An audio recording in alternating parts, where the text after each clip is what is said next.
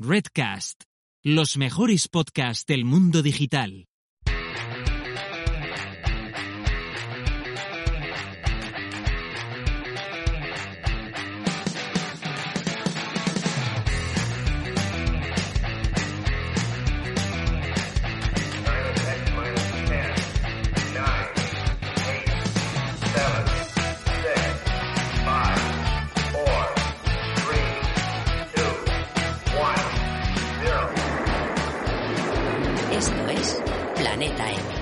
La tertulia semanal de marketing digital.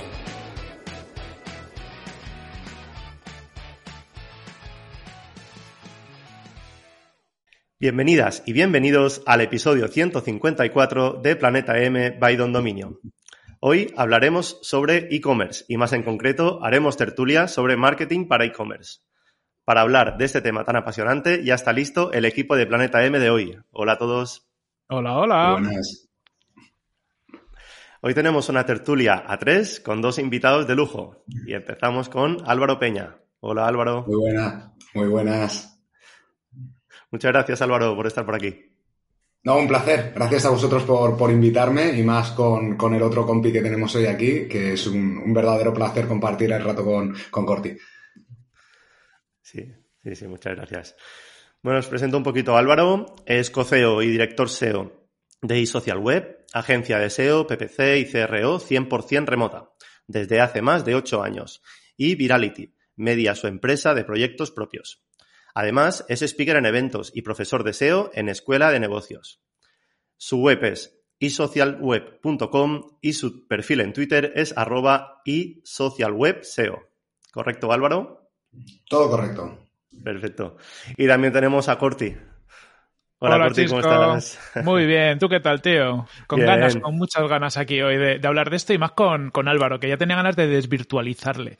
Que nos hemos cruzado muchos emails, pero bueno, al menos verle la cara así y tal, le apetece, apetece y aprender de él. Sí, sí. Bueno, muchas gracias también, Corti, por estar por aquí. Ya sabemos que estás a tope últimamente, es decir, que te damos la enhorabuena por, por todos tus proyectos. Nada, muchas gracias. A mí me gusta mucho hablar, ya lo sabéis, así que luego cortarme cuando haga falta. Ah, no te preocupes. Pues Corti es presentador del podcast Growth de Product Hackers y del podcast Tribocasters. También es el director de marketing en Product Hackers y fotografía e-commerce. Y cofundador de Mumbler y Redcast. Su perfil en Twitter es arroba josec con K barra baja net. ¿Correcto? Eso es, todo perfecto. Muy bien. Y por último, yo mismo. Soy Chisco Acuñas, trabajo en el departamento de marketing de Don Dominio y actualmente soy el, moderador de este podcast y también la cara visible en los Don Dominio webinars, que tenemos aquí a, dos, a dos ponentes de los, de los webinars. Y bueno, ya sabéis que nos podéis seguir en, nuestro, en nuestras redes sociales con el usuario arroba Don Dominio. Si quieres empezar tu e-commerce usando WordPress y WooCommerce o PrestaShop, en Dominio te facilitamos los primeros pasos. Disponemos de un autoinstalador de aplicaciones gratuito en todos nuestros planes de hosting.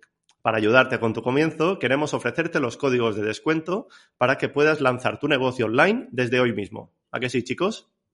Sí, de hecho, ahora hay un, código que está muy guay, que yo lo uso varias veces, que es Planeta MDOM, con el que se pueden registrar dominios.com y .es a 3 euros, o sea que, vamos, que nos los quitan de las manos.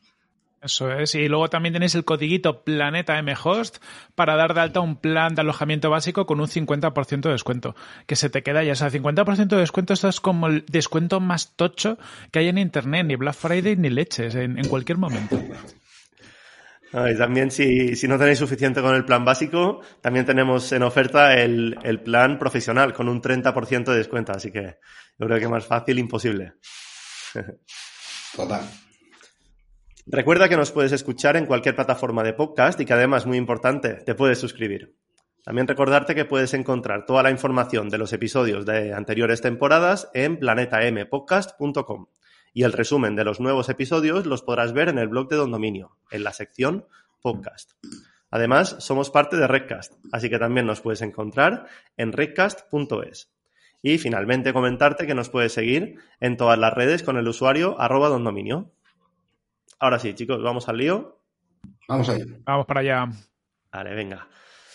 Pues bueno, hoy un tema interesante, ¿no? Porque con los tiempos que corren, muchos negocios han tenido que hacer ese proceso de transformación digital, eh, creando sus tiendas online para llegar a más usuarios, ¿no? Entonces, creo que el tema de hoy, marketing para e-commerce, es, muy importante. Eso es temazo, temazo que viene y le vamos a dar caña a tope. Perfecto. Pues si os parece, podemos empezar con la pregunta de qué aspectos se deben tener en cuenta antes de poner en marcha un proyecto digital, sobre todo para dedicado a, tiendas online. Venga, Álvaro mismo, si quieres, puedes empezar. Venga, perfecto. Pues nada, yo creo que quizá antes de, abrir la parte digital, creo que tenemos que ser muy conscientes del producto y del proyecto que tenemos, que, es lo, primero que deberíamos poner en valor y, ser conscientes de lo que hay, porque nos, encontramos muchas veces que nos llegan clientes o, hablamos con, gente que tiene proyectos y realmente no conoce bien su producto o no conoce su proyecto o no conoce su valor añadido o no sabe qué puede aportar en el mercado, ¿no?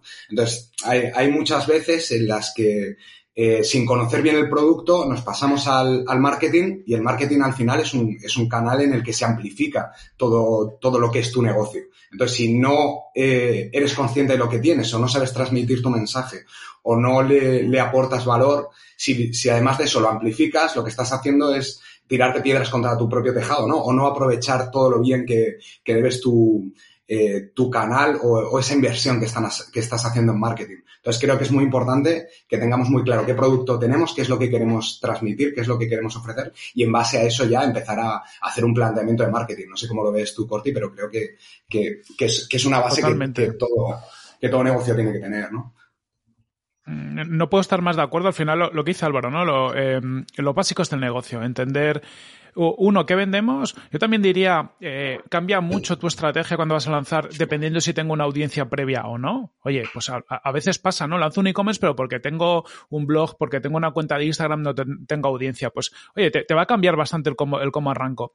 Y también un poco la, tipología de producto o, a qué necesidades eh, responde de, de los potenciales compradores. Es decir, no es lo mismo por decirlo así, si yo vendo alimentación online y a una alimentación básica, ¿no? Porque al final es un tema de necesidad y la gente lo va a buscar o va, a ir a una serie de sitios a buscarlo, que si yo vendo algo que pueda asociar a una marca, que esto lo vemos mucho en, moda, en cosas eh, distintas, y tengo un producto que a lo mejor es más diferencial. Por lo tanto, luego lo veremos, ¿no? Cuando hablemos ya de, de tácticas concretas, pero los canales que voy a utilizar, mi propuesta de valor va a cambiar. Entonces, absolutamente el planteamiento de dos e-commerce que pueden parecer igual. A mí es que me hace mucha cuando me dicen, oye, en un e-commerce, cuando, ¿cuál haces tú? Ostras, pues es que e-commerce son muchas cosas, ¿no? ¿Qué, ¿Qué, vendes? Oye, pues, pues esto, ¿no? Lo que estamos diciendo, no es lo mismo si eres una marca propia, tienes producto propio, si vendes productos que te puedes comprar en, en otro lado, cuál es tu propuesta de valor, si vendes a precio, estás fastidiado por muchos lados, pero bueno, eh, tienes que seguir una serie de estrategias. Si vendes servicio, eh, que decir, oye, pues a lo mejor, eh, y, el otro día esto me lo comentaba, eh, bueno, a mí me han regalado un, un, telescopio estas, estas navidades, que me, me lo mi chica. Dice, lo, me, luego me explicó, ¿no? Un poco, oye, pues mira, lo está buscando, comprado esto, tal. Y me han recomendado en esta tienda, una tienda eh, que es de fuera de España, eh, y le costaba 10 euros o 20 euros más que en otro lado. Pero claro, el servicio que le habían dado para, para un primer telescopio donde no tienen ni puta idea era muy importante. Entonces, esa tienda en qué se diferencia, no intenta competir en precio, intenta competir en servicio. Pero todas estas decisiones, un poco lo que ha dicho Álvaro, no tienen tanto que ver con, con, con el e-commerce, tienen que ver con cuál es mi planteamiento de negocio, cómo respondo a esas necesidades, cuál es el producto que tengo y a partir de ahí me lo, lo tendré que derivar un poco al canal online. Pero si no tengo claro eso, estás perdido también. Sí, yo estoy totalmente de acuerdo con, con Corti. Creo que, de hecho, uniremos bastantes líneas de pensamiento porque eh, es, es, un tema que, bueno, creo que tenemos formas parecidas de pensar. Aparte, es, un tema que, que, cuando vas a abrir un, un negocio, eh, la gente que ya tiene experiencia sabe por todas las, las, partes por las que se han ido tropezando las empresas con las que has trabajado y hay muchos puntos comunes en las que te hacen eh, establecer unas líneas de pensamiento. Además de eso, creo que Corti ha dicho dos cosas muy, muy importantes en este punto. Uno de ellos es el valor diferencial. O sea, si uno de, los grandes problemas que tienen hoy en día la mayoría de los e-commerce es que los marketplaces están fagocitando casi todo el tráfico, las ventas, las compras. Entonces, si no tienes un valor diferencial, es muy difícil que compitas en muchos, en muchos sectores, ¿no? Si, ya lo he dicho, lo ha dicho Corti, a precio siempre habrá alguien que venda más barato que tú, por lo que sea, porque tiene un, es mejor negociando, porque es capaz de conseguir un producto en un sitio que lo venda más barato, por lo que sea. Pero si tú aportas un valor añadido, como puede ser es una buena, eh, una buena documentación del producto, un buen embalaje, un, eh, un cross-selling que le dé un valor añadido a tu producto, un, lo que sea, cualquier, cualquier valor añadido frente a Amazon. Si tienes una tienda, o sea, si tienes una tienda de electrodomésticos, si tú instalas el electrodoméstico, si tú, o sea, hay, hay muchos valores añadidos que puedes dar frente a los gigantes de, de Internet y que te pueden hacer eh, tener un, un espacio en el mercado. Y luego hay otro punto interesante que he comentado que es el tema de los canales. Eh, creo que los, eh, el marketing son muchos canales de, de, comunicación y no todos los canales valen para todos los, los e-commerce y no todos los e-commerce necesitan todos los canales. Y el, el momento en el cual estés e-commerce delimita mucho los canales que puedes usar. Y el, eh, evidentemente el budget que tienes, la marca que tienes, todo, todo delimitando mucho los, los, canales con los que se pueden trabajar. Entonces creo que son dos puntos que, que ha tocado Corti que son extremadamente importantes ¿no? en, este, en este caso. Sí, Sí, sí. No, muy bien. La verdad que mm, a la hora de, poner en marcha un proyecto no solo es, venga, va, me tiro, al charco y listo, sino que tener que pensar un poquito, tener que investigar y mirar cómo está el mercado para ahí poder, poder crear la, la, la mejor estrategia, ¿no? Sí. Entonces, una vez comentados estos aspectos a tener en cuenta, ¿cuáles serían los principales objetivos también a desarrollar en una estrategia de marketing para e-commerce? Pues, si quieres le, lanzo yo sí, y, y, y, luego Álvaro seguro que, que, complementa muy bien. A ver, para, para mí hay un, uno primero que, que, a ver, que es obvio, pero que a veces luego también cuando lo hacemos perdemos, que es, que es vender. Es decir, el e-commerce es transaccional, por lo tanto tienes que generar ventas. Y, y lo digo porque algunas veces he visto lanzamientos de e-commerce donde se ha centrado como mogollón el engagement en redes sociales, el no sé qué, y dices, está guay, o sea, porque hay que generar una audiencia y al principio vender es complicado, pero tío, tienes que vender, porque si no vendes, eh, pues te tienes, eh, generas varias hipótesis. Oye, mi producto no es interesante, eh, o, o, mi web no está siendo capaz de convertir, entonces tú te tienes que ir a otra serie de causas. Entonces, para mí el principal objetivo es vender al nivel adecuado al, al que yo esté. Si lanzo mi tienda, pues no voy a poder pretender hacer mil pedidos al mes. Bueno, ojalá, ¿no? Ojalá fuéramos, sí, pero, pero mejor dices, oye, pues necesito hacer 50, 100 ventas un poco para validar los canales, para validar mi web y validar otra serie de cosas. Pero es verdad que, creo que hay otra serie de objetivos secundarios que también van a variar en función del negocio, pero que son importantes.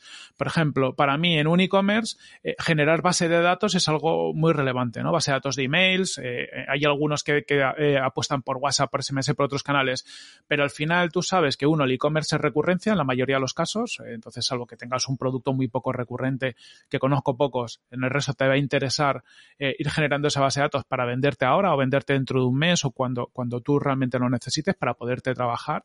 Y, es algo que yo casi desde el principio creo que hay que tener en mente, ¿no? Es decir, si viene alguien a mi web, tengo que intentar venderle y si no le vendo, como poco, quedarme con su correíto para luego gestionarlo bien, adecuadamente y, tirar por ahí. Para mí esos son los dos básicos, Álvaro. Seguro que, tú tienes más cosas en, en, mente. Además, vosotros trabajáis mogollón de canales y, y sois muy cracks y, algunas cosas las haréis por ahí. Sí, bueno, yo eh, la verdad es que estoy bastante, bastante de acuerdo contigo. Creo que hay muchas veces que se pierde el foco un poco en función del tipo de proyecto, ¿no? Un e-commerce, evidentemente, lo principal tiene que ser vender, vender y vender. O sea, hay muchas veces que la gente se lía a generar contenidos en el blog porque no me han dicho que para mejorar eh, mi visibilidad tengo que tener el blog. Vale, muy bien, pero el tráfico por el tráfico o las visitas por visitas no valen, no valen para nada, ¿no? Tenemos que conseguir tráfico que realmente transaccione, nos compre y vaya en pro de, la mejora del, del negocio y del, y del proyecto, ¿no? Entonces, eso es, eso es un punto extremadamente importante y ahí evidentemente entran, entran canales como eh, la parte analítica para saber qué usuarios estás teniendo y ahí unido con la parte de CRO para, para mejorar todo el tema de conversión. Entonces, es un punto, es un punto muy importante. Y luego, aparte de eso, quizá por aportar un poco más, todo el tema de branding creo que es muy importante y cada vez lo es más. Lo estamos viendo en, en diferentes, en diferentes sectores. Y el, eh, el tener una marca diferencial por servicio y por, y, y, por entidad de marca, creo que es un, que es un valor que se debería poner, eh, que se debería poner en valor, valga la, la redundancia, para, eh, para ver la importancia que tiene, ¿no?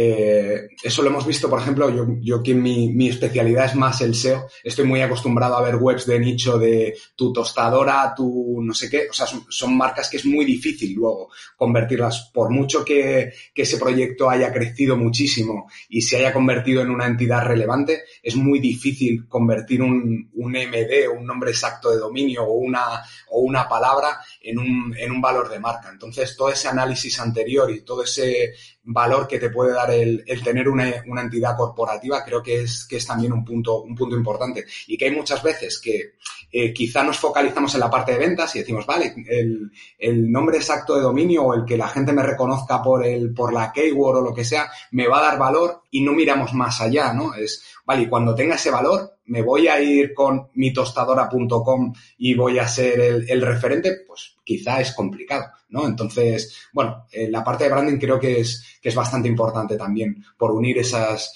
esas tres pilares que creo que, que son muy, muy relevantes. Es muy buen punto esta parte del branding y, yo estoy súper de acuerdo.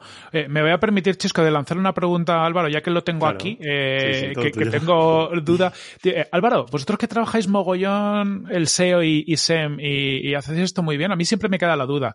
¿Cómo trabajas el equilibrio entre venta y branding desde SEO y desde SEO? ¿no? Es decir, cuando abordáis un proyecto eh, y os viene un nuevo cliente, entiendo que le, eh, le, trataréis, vamos a imaginar que es una marca, ¿no? Que, que tiene sentido hacer esta parte de branding. Eh, mm. ¿Cómo lo equilibras? Porque eh, no sé si seguís algún esquema mental y te lo digo porque yo siempre es una duda que tengo y ya que te tengo lo sí. quiero, quiero salir aquí con, con eso aprendido.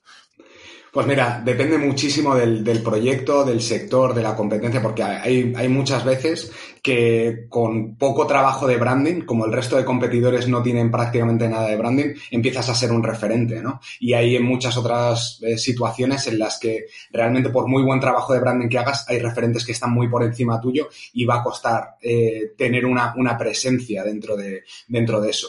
Y luego también depende eh, depende de cómo quiera llevar el, el, cliente el negocio, porque al final uno de los problemas que solemos tener las agencias es que dependemos de las decisiones de negocio, ¿no? Y podemos estar más o menos de acuerdo con ellas, pero hay muchas veces que nos condicionan totalmente nuestra estrategia. Y quizá nosotros queríamos apostar mucho en la parte de branding porque tenemos una visión a, futuro, pero un cliente suele ser cortoplacista en la mayoría de los casos y quiere tener una, una rentabilidad en corto plazo. Entonces tienes que jugar mucho con ese trabajo con cliente e intentar eh, demostrarle o que, que ponga en valor el, el, valor de su marca, pero sabiendo que eso es una, una, inversión a largo plazo, como pasa con el SEO, ¿no? El SEM quizá eh, pasa a tener resultados mucho más, eh, mucho más en corto plazo, el SEM te va, o sea, el SEO te va a costar tenerlos más a largo plazo, pero la marca es otro de esos, de esos puntos, de esos pilares que, que, vas a tener que ir trabajando a largo plazo. Entonces, quizá no hay un, eh, un checklist o una forma específica de, de, hacerlo para todos los proyectos, ¿no? Depende mucho del proyecto,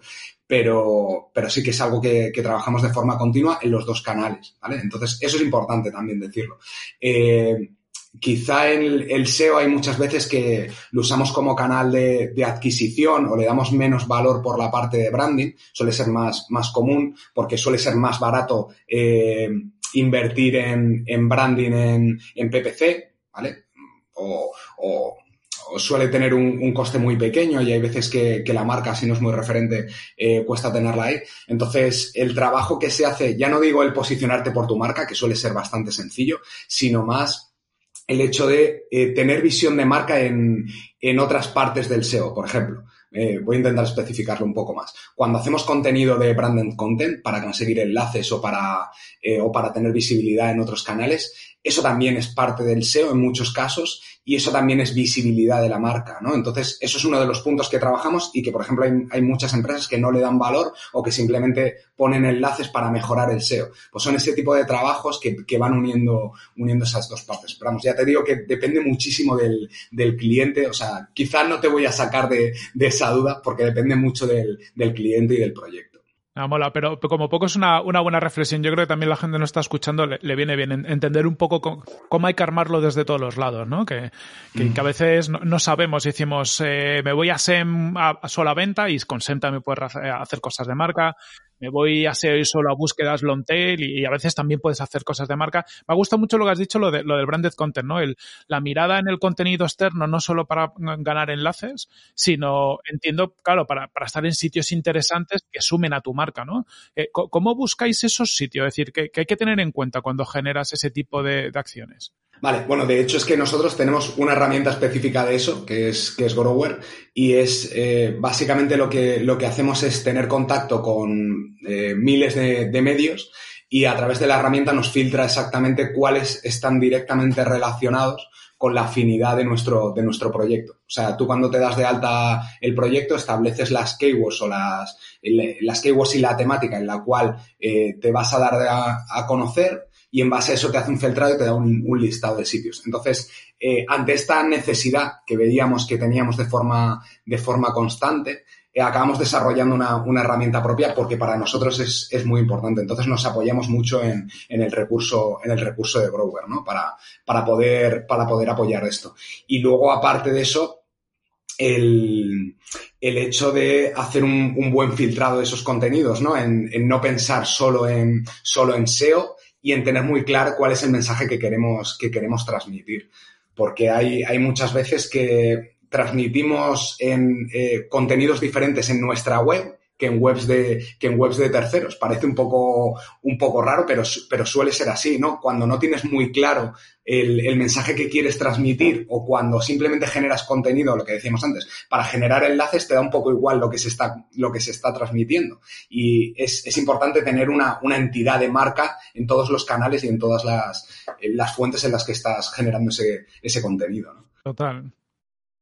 Bueno, chicos, pues después de todo lo que habéis comentado, seguro que nos podréis explicar diferentes estrategias de marketing para, darle más visibilidad y sacarle más jugo ¿no? a esa tienda online. ¿Y por dónde empezaríais para crear esas estrategias? Corti mismo, si quieres, venga, va. Venga, em, pues mira, un poco volviendo a, lo que hacíamos antes. Dependiendo de la tipología de producto, me voy a ir a unos lados u otros. Entonces, yo me, voy a centrar en, las estrategias más alejadas a lo que suele hacer Álvaro, porque me, huelo un poco por, las que va a contar él. Le voy a dejar toda la parte esa de SEO, SEM y demás. Pero yo, por ejemplo, si vendes un producto, una marca, eh, pues tipo una marca de sudaderas, una marca de ropa, algo un poquito aspiracional, es decir, productos que no son de necesidad, pero que son vistosos, eh, yo me iría a estrategias eh, un poco muy ligadas a redes sociales. Es decir, empezaría haciendo publicidad en Instagram, en, en Facebook, con mucho vídeo o foto de producto, a ser posible muy aspiracional, muy lifestyle, que al final lo que vendes es un concepto, ¿no? Lo que haces un poco es vender el estilo de vida que tú podrías llevar.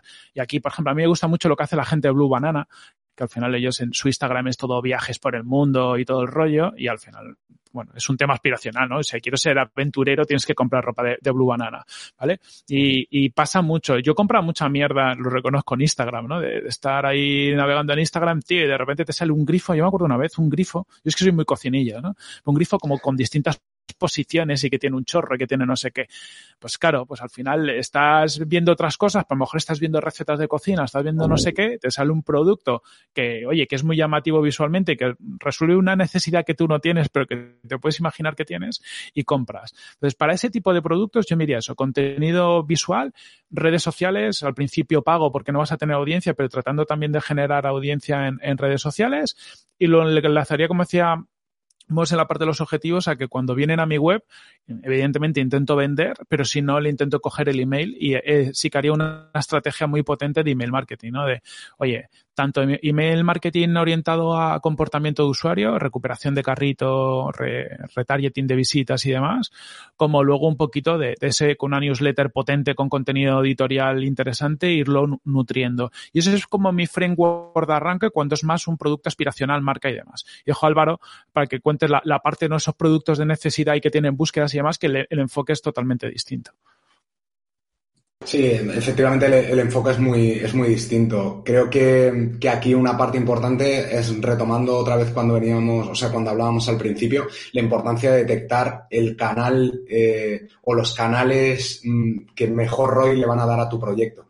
Eh, hay muchas veces que se dice, no, es que en un e-commerce tienes que hacer SEO, tienes que hacer SEM o tienes que hacer eh, redes sociales si es de eh, si es un contenido más, más visual o si es más, más sentimental o lo que sea. Creo que es muy importante detectar cuáles son los canales que mejor le funcionan a tu audiencia o a tu producto y hay muchas veces que nos, que nos sorprendemos, ¿no? que, encontramos eh, canales que nos dan una rentabilidad muy buena simplemente por el entorno o por el estado en el que nos, nos estamos moviendo. Independientemente del sector en el, que, en el que estemos, tenemos que tener claro que también nuestra empresa tiene o el, o el propio sector tiene diferentes etapas de madurez y quizá los, eh, los competidores que tenemos en nuestra etapa de madurez están trabajando unos canales y son los canales en los que podemos competir. Y hay otros, eh, otros competidores que, que quizá están en etapas más avanzadas y compiten en otros canales y además compiten en otros canales con, ocho, con otros budgets porque evidentemente están en una etapa más avanzada. Entonces creo que la detección de, de los principales canales en los cuales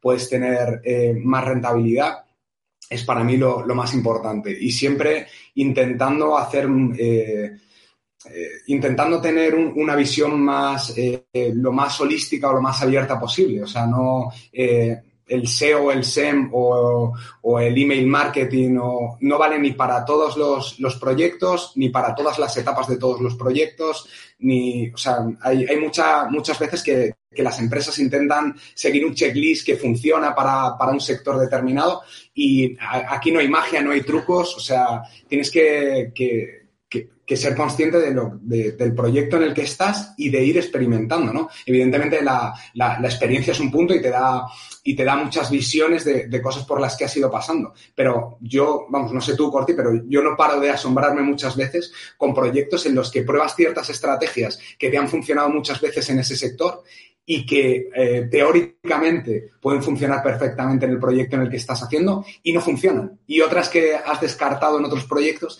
dices aquí, es que va como un tiro, ¿no? Está, está funcionando súper bien y pueden ser por mil factores, porque al final puede ser porque lo hayas lanzado en el momento, en el momento indicado, porque hayas impactado en unos usuarios determinados, porque hayas sabido transmitir en ese caso el mensaje, el mensaje correcto. Entonces, eh, eso es eso es súper importante. Y luego, más allá de eso, eh, yo soy muy, muy defensor, quizá que es, que es mi canal principal del SEO. El SEO es, es, es un canal que tiene un, un, ROI muy alto para la, para la inversión que tiene. ¿no? Eh, realmente una inversión, un, budget de SEO para prácticamente cualquier, cualquier proyecto de una forma profesional puede estar entre 800 y 3.000 euros. ¿vale? Entonces, claro, gastarte 3.000 euros en un PPC de un e-commerce puede ser ridículo muchas veces. Y en SEO te puede dar una escalabilidad enorme. Entonces, eh, creo que es un canal que la mayoría de las veces, si tienes búsquedas y, si, te puede entrar un público, un público interesante ahí, es, un canal que se, debería, que se debería trabajar de forma activa. Y eso va muy ligado también al, producto. Hace, hace unos años con SEO podíamos posicionar prácticamente cualquier cosa.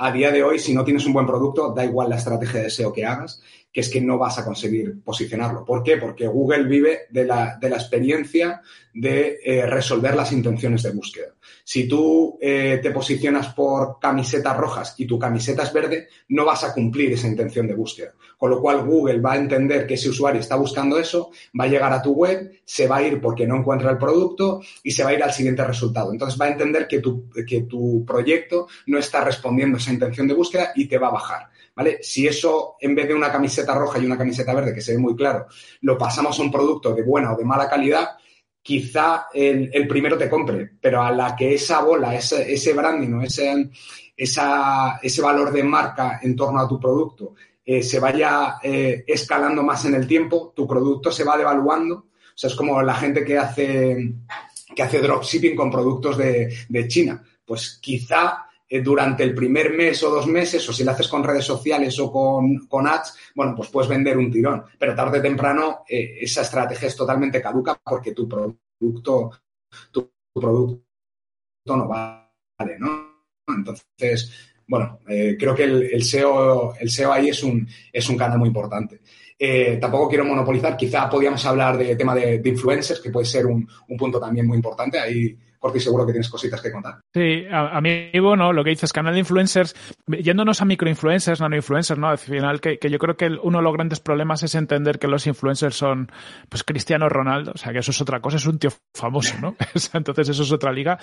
Pero claro, encontrar gente, para mí es gente que tenga comunidades. Gente que tenga comunidades, eh, cuando es un producto visual, oye, pues, eh, y, tu público está en Instagram, pues vas a buscar gente que sea Instagramer, pero y cuando vendes otra tipología de productos, a lo mejor ese, ese influencer está en una newsletter, está en un podcast o está en otro lado, ¿no? Pero es conseguir que gente que tiene una cierta capacidad de prescripción sobre una audiencia, porque es una comunidad que le sigue, pueda hablar de tu producto.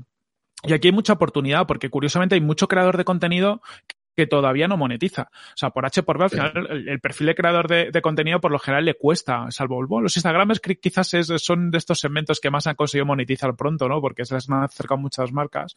Pero hay otros tipos de comunidades donde seguramente puedas encontrar un creador de contenidos que sea bastante, eh, tenga una audiencia bastante potente. A lo mejor no muy grande, pero sí muy engaged, ¿no? O sea, como, como muy conectada con ese creador. Y con una inversión relativamente pequeña puedes conseguir un retorno inmediato, porque vas a generar unas ventas, pero lo más importante para mí no es tanto el retorno inmediato, sino eh, ese impacto de marca.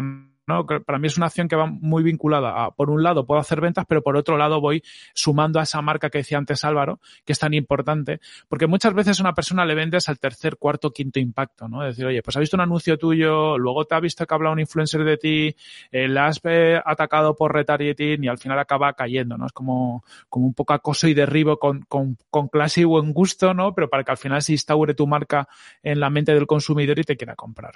Sí, además, al hilo de lo que comentabas de, de los influencers, hay, muchas veces que, pensamos que, hacer un trabajo de influencers es eso, es contratar a Cristiano Ronaldo, a Messi o, cualquier famoso, ¿no? Por así decirlo.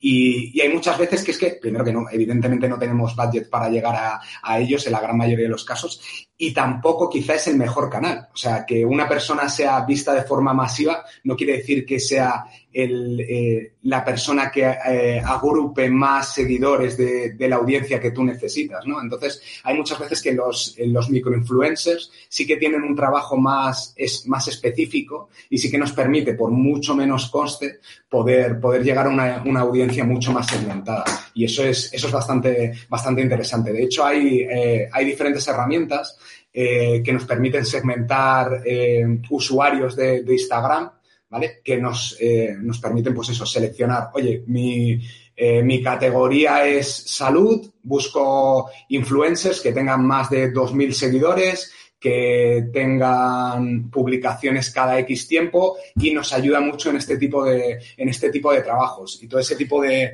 herramientas es, es, un recurso muy útil, además cuando empiezas, porque es lo que decía Corti, son, son microinfluencers que quizá no están monetizando o lo que están monetizando es, es, un, es un coste bastante irrisorio para el, para el valor que te pueden, que te pueden dar y eh, trabajamos ese valor de marca, trabajamos unas ventas bastante directas, porque al final el impacto es, eh, es, es, instantáneo, ¿no? Y vamos haciendo una, una, imagen de marca que nos va dando, dando a conocer en diferentes, en diferentes sitios. Y son técnicas que son muy complementarias. Tú puedes estar haciendo tus estrategias de, de SEM, de SEO, de email marketing, de, captación de, usuarios para Telegram, para eh, WhatsApp, para, para, lo que sea, y las puedes complementar con esto perfectamente, incluso las puedes retroalimentar en función de cómo estés, de cómo estés haciendo la estrategia. Entonces, es, eh, me parece, me parece que es, que es totalmente compatible y que, y que le da un valor añadido importante. Sí, Sí, sí.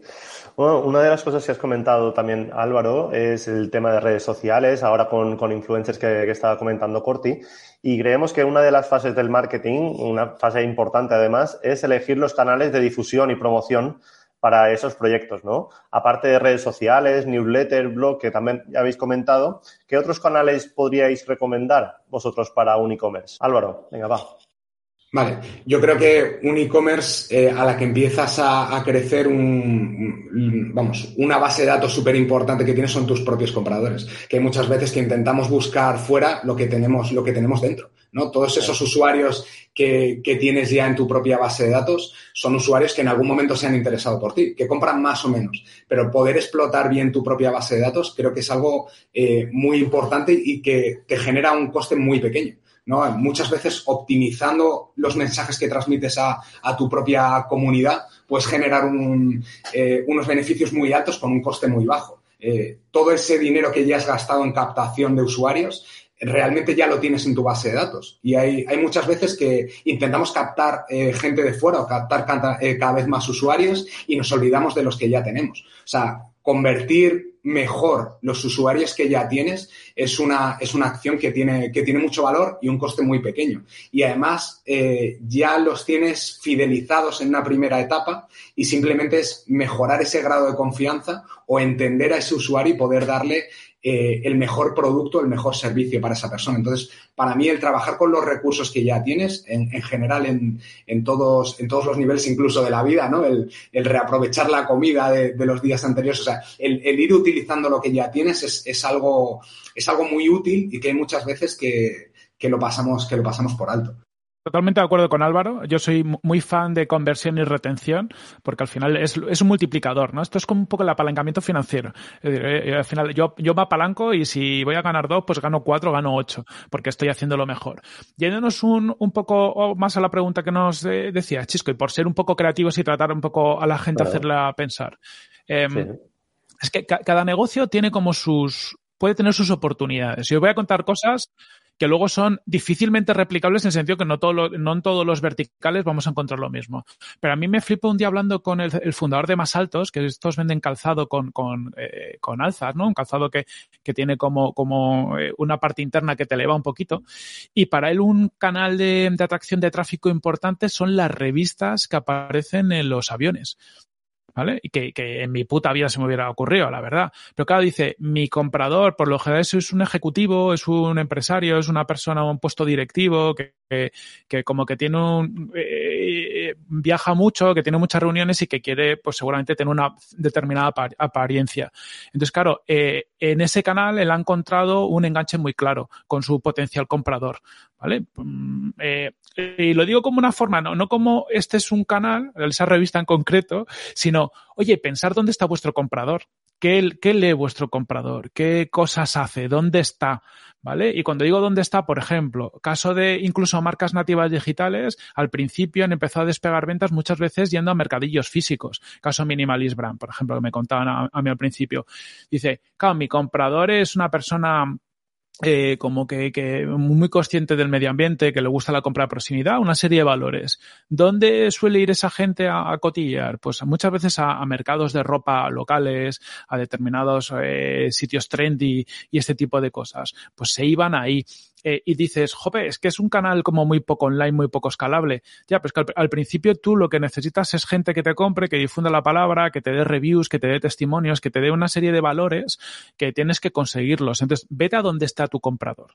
Como si te tienes que ir a, yo qué sé, a la Puerta del Sol o, a donde sea a poner una pancarta si ahí está tu, tu comprador. Y voy a poner un, un caso también para que pensemos que este no es de e-commerce, pero a mí me, eh, me, flipó cuando lo, cuando lo escuché. La gente de Wola, y esto es un proyecto que, eh, donde la gente puede subir sus apuntes eh, y luego están como ordenados por carreras, por universidades y te los puedes bajar. Al principio, para conseguir apuntes, pero claro, parte de su negocio es que la gente suba apuntes, luego que la gente se lo descargue y ahí hay una, una compensación económica de por medio y un modelo para conseguir nutrir la plataforma, ¿qué es lo que se fueron? Pues cogieron un megáfono y se iban por las universidades haciendo un show y dando un poco a conocer la marca y, que pagaban a la gente que subía los, eh, los apuntes y así en poco tiempo consiguieron bastantes apuntes. Eh, muchos otros proyectos solo atacando el canal online a lo mejor no consiguen esa masa crítica inicial. Yo soy muy fan de, tío, al principio los 100, 200, 300, 500 primeros compradores los vas a tener que ir a donde sea, cogerlos de la mano y llevártelos a la tienda a que te compren piensa dónde están. A lo mejor ese de la mano es de una comunidad online, de un canal de Instagram, a lo mejor es de Google. Un poco es entender dónde está. Si ya están buscando, pues me voy a ir ahí y hago SEO, hago SEM. Y otras veces me tengo que ir, yo qué sé, al barrio, a hacer, mm, a poner papeles o lo que sea. Pues oye, pues piensa en función de dónde está tu comprador, qué es lo que puedes hacer. Me gusta mucho esta, esta línea de pensamiento que ha, abierto Corti, porque hay muchas veces que eh, hablamos de marketing online y, lo, eh, hacemos una con, con, el marketing offline o con el marketing de guerrilla fuera de eso. Y, realmente todo es, un ecosistema que, vive de lo mismo y que son personas o detrás de la pantalla o, cara a cara, ¿no? Y tenemos, podemos llegar a, ellos de, mil formas. Nosotros, por ejemplo, con una, empresa de, teatro que llevamos, eh, hicimos una campaña en el metro donde dos, eh, dos, actores discutían como si fueran una, una, pareja y empezaban a discutir entre ellos, ¿vale? Y entonces todo el vagón se ponía a mirar qué está pasando aquí, montábamos un pitote que te cagas y luego al final es, oye, somos esta, eh, somos esta agencia de teatro, si te ha gustado, ven a visitarnos, ¿no? Entonces, hay muchas veces que, que se, pueden, se pueden hacer ideas muy originales, por ejemplo, con, con Bit2Me, eh, se han, se han, llenado, que es un, cliente que llamo, se han llenado Madrid todo de carteles de, de los bitcoins y, y, hay muchas, muchas estrategias que, que, nos alimentan mucho a la parte, a la parte online y que además tiene, tiene una repercusión brutal porque se ha aparecido en multitud de, de medios de comunicación, eh, con ello nos ha generado enlaces o visibilidad o ha dado valor de, marca. Entonces, hay muchas veces que tenemos que dejar de, pensar un poco en, un canal determinado y verlo todo de una forma un poco más, más holística y, de, poder jugar con todo eso. Y creo que es, que es algo muy, muy interesante. Incluso dentro de, nuestro, de, nuestro, de nuestra parte online, creo que también el pensar fuera de la caja nos ayuda mucho eh, a, poder escalar los, los, negocios, ¿no? Toda la parte de, growth, eh, Corti lo sabe, no sabe más, vamos, perfectamente mejor que yo. Eh, hay, hay multitud de estrategias. Nosotros, por ejemplo, hicimos un planteamiento con la gente de, con la gente de Mercado Libre y es una estrategia que, que a mí me gusta mucho, que es el huevo de Pascua. Eh, es esconder dentro del, listado de productos eh, un, un, regalo, un valor añadido, ¿vale? Esto lo hacen muy bien la gente de, creo que Choyómetro, que tienen diferentes cartas que lo van escondiendo a, la vez, a, lo largo de la, de la, web y entonces tú vas buscando las, las cartas y mientras que buscas las cartas, claro, te vas comiendo todos los chollos y es muy posible que vayas entrando en alguno, ¿no? Pues hay estrategias muy originales que, quizá eh, no están eh, ubicadas en, ninguna categoría específica, bueno, quizá lo, más cercano puede ser el growth, ¿no? Eh, no están ubicadas en, una categoría específica de los, de los principales canales y que nos pueden dar una, proyección enorme y al final todo sale del mismo sitio, que es del ingenio, ¿no? Lo que, enlazando con lo que hablábamos antes. El, tener ideas ingeniosas en online y en, y en offline nos dan, nos dan un push que con poco, que con poca inversión nos pueden hacer crecer muchísimo más. Totalmente de acuerdo. De hecho, eh, esto me venía a la cabeza que eh, eh, no me acuerdo de la marca, pero una, una marca digital de, creo que eran relojes, que lanzaron una, una acción en, en Instagram que era como una ruleta.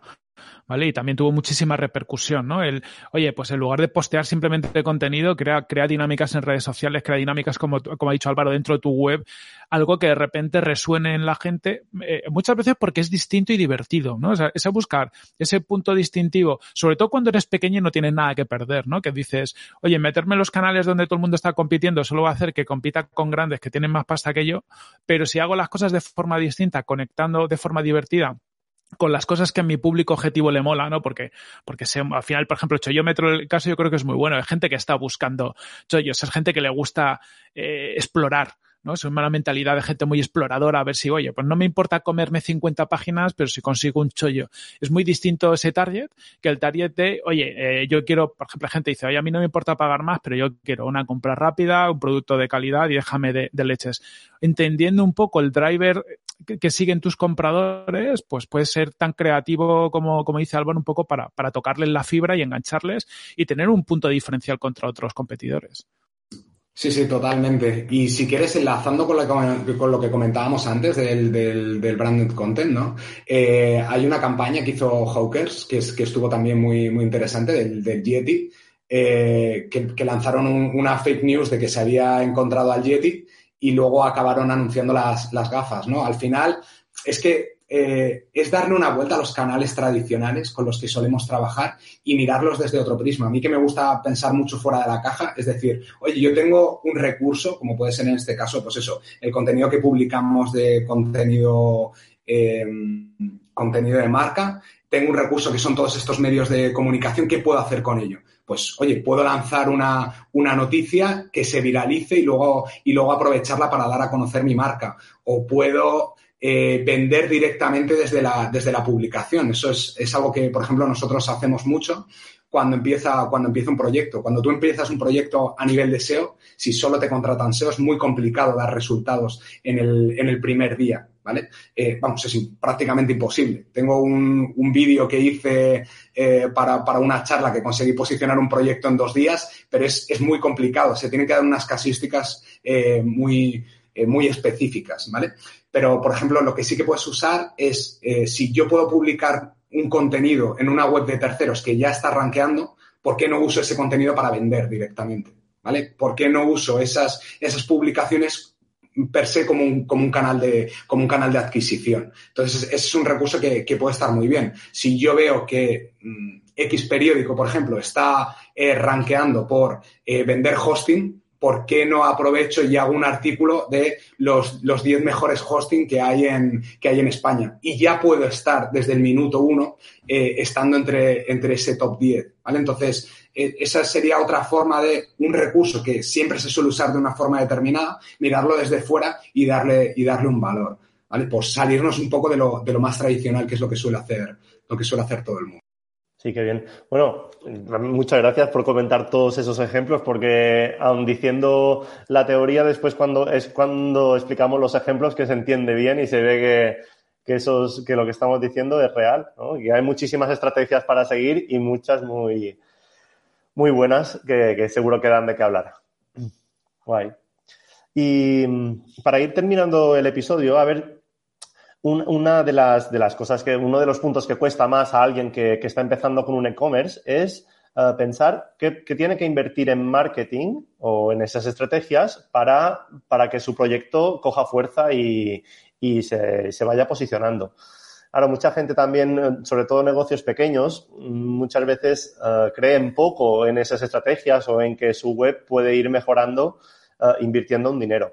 Vosotros, ¿qué cantidad o, o cómo le aconsejaríais que, que invirtiera esas pequeñas, uh, para esas pequeñas estrategias de marketing, para empezar?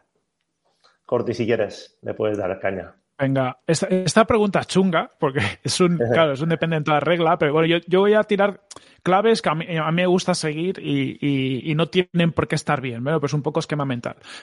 Lo primero es, eh, oye, cuando planteas un proyecto e-commerce, intenta dejar el máximo posible presupuesto para el marketing. Es decir, hay, esto ya va cambiando, pero hace unos años, por ejemplo, se gastaba la peña un 80% del presupuesto en hacer la plataforma, el diseño, ta, ta, ta, ta, ta, ta, ta, y no te queda dinero para marketing. Entonces, claro, llegas ahí, te has gastado, yo qué sé, 20.000 euros, 30.000 euros, 100.000 euros en montar la tienda y te quedan 500 euros para hacer marketing.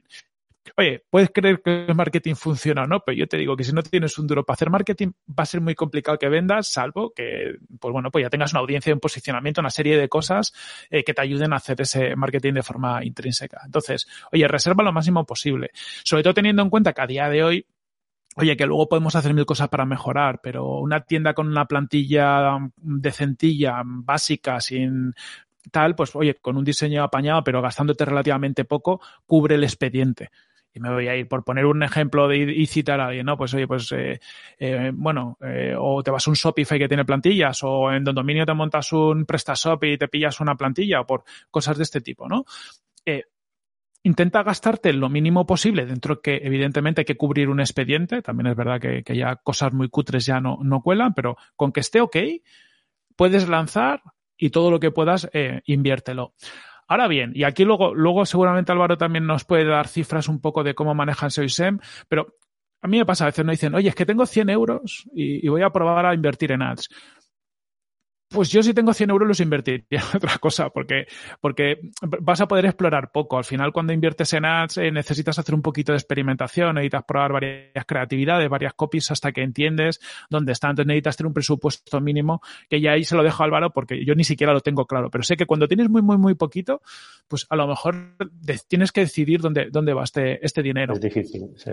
Claro, entonces si tengo muy poco presupuesto, yo prefiero invertir tiempo. ¿Invertir tiempo en qué? En, en hacer un poquito de, de, contenido muy enfocado al SEO, como, como hace Álvaro, ¿no? Pero decir, oye, pues si no puedo invertir pasta, invierto tiempo en generar eh, algo que me traiga tráfico y poquito, eh, poquito a poco vaya captando y también invierto tiempo en generar contenido en redes sociales y voy poquito a poco creando audiencia.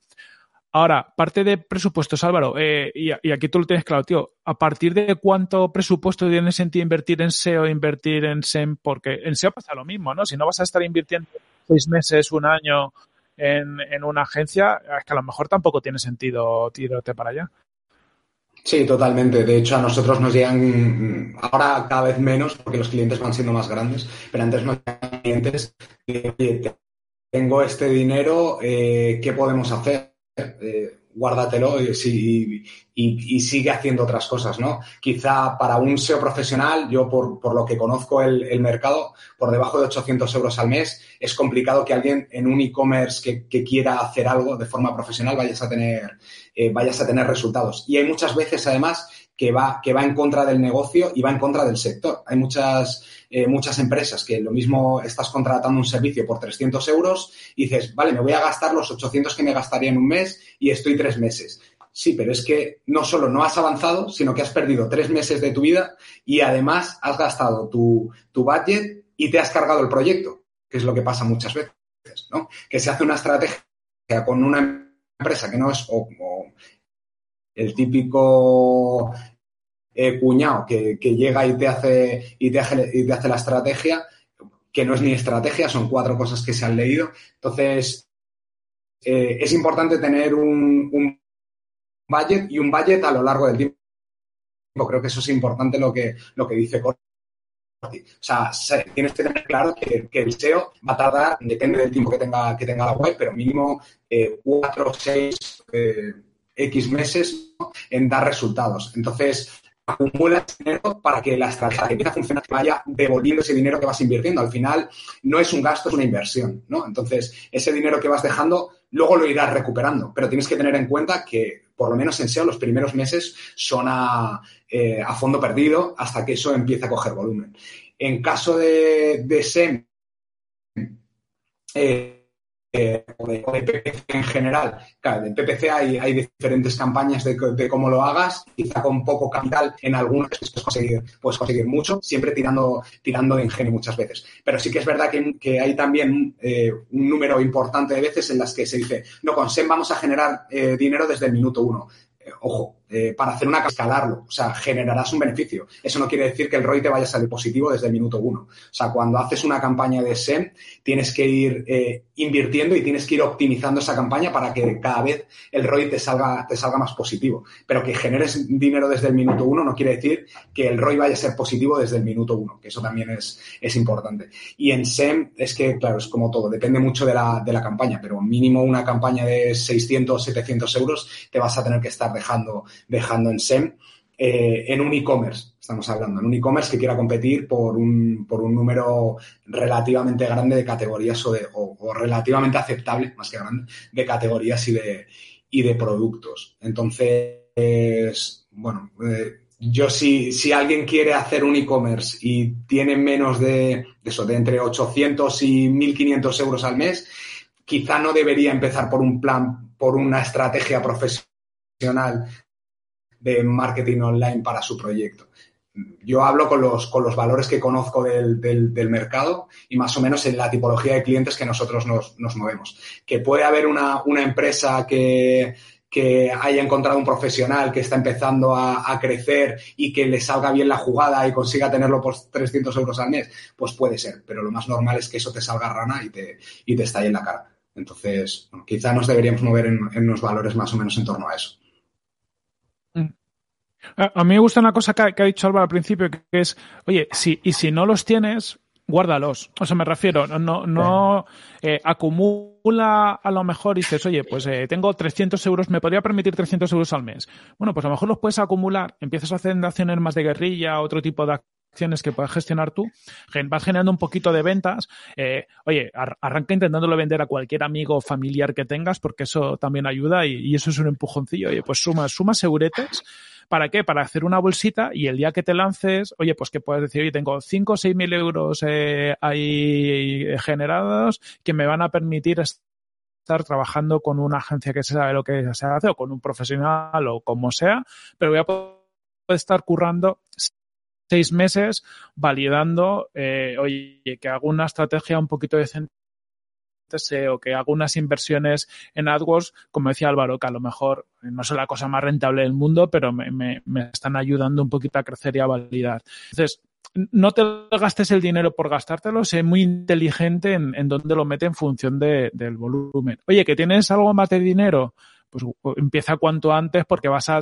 validar muchos temas, ¿no? Vas a validar que tu producto tiene acogida, que tu web vende, que tus mensajes encajan, pero si no, sé muy inteligente dónde metes ese, ese dinero. Estoy muy de acuerdo con, con, lo que dice, con lo que dice Corti. Al final, eh, si tienes un dinero, eh, intenta invertirlo en algo, en algo profesional, no lo, no lo malgastes eh, simplemente porque crees que lo tienes que hacer ya. Para mí, la mejor inversión que puedes hacer la mayoría de las veces del, primer capital que tienes en, tu negocio es en el, en el propio producto. El, lo que hablábamos al principio, en tener un, buen producto adaptado a tu, eh, a, tu, a tu target. Y soy fiel defensor de lo que he comentado antes, del mínimo producto viable para empezar a salir y empezar a, y empezar a generar ventas. O sea, tenemos multitud de casos de gente que, de grandes empresas que se dejan eh, cientos de miles de euros en desarrollos, en un desarrollo que además no está bien hecho y, y que además luego cuando empiezas a trabajar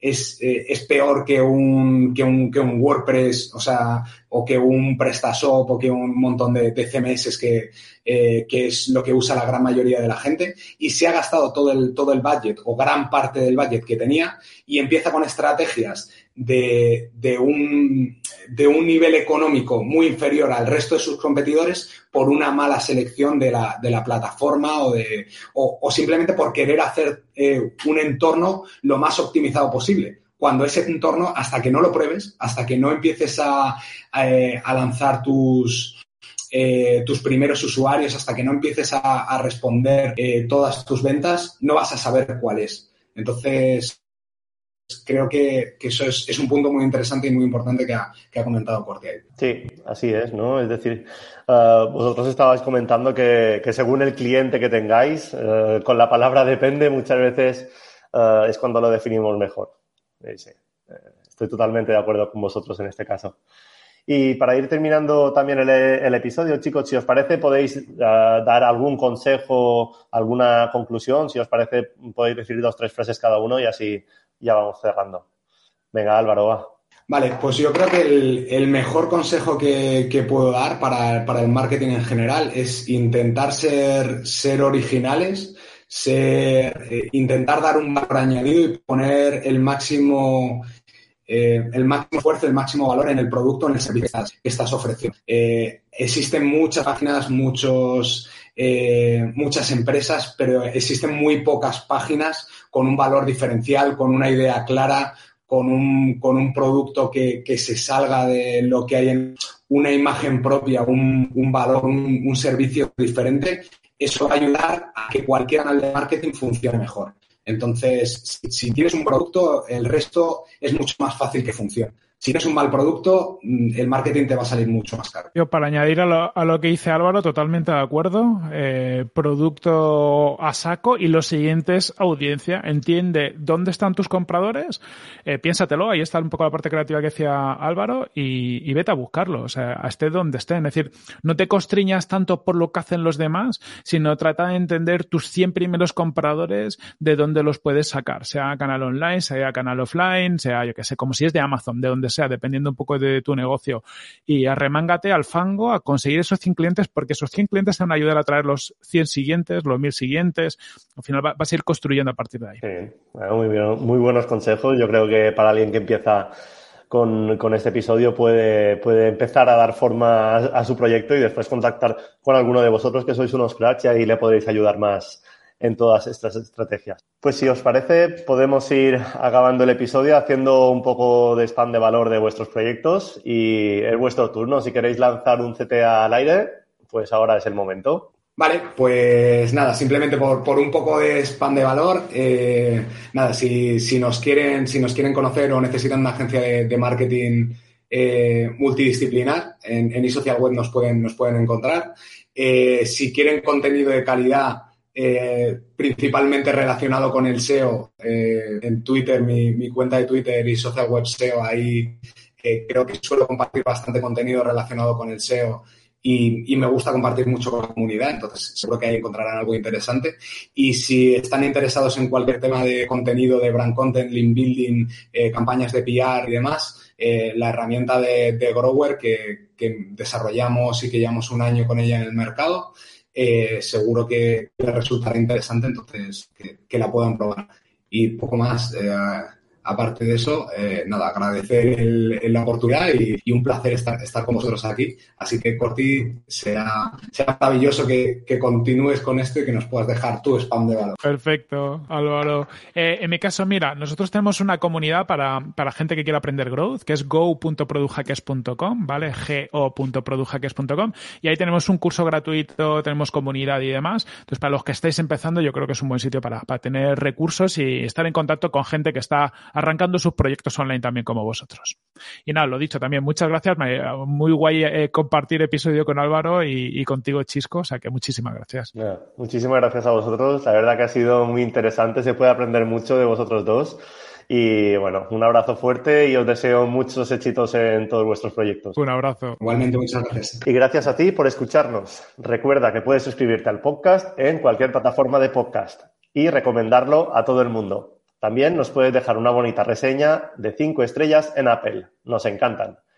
Volvemos dentro de dos semanas con un episodio sobre SEO, que hablaremos cómo elegir un buen dominio para SEO. Saludos.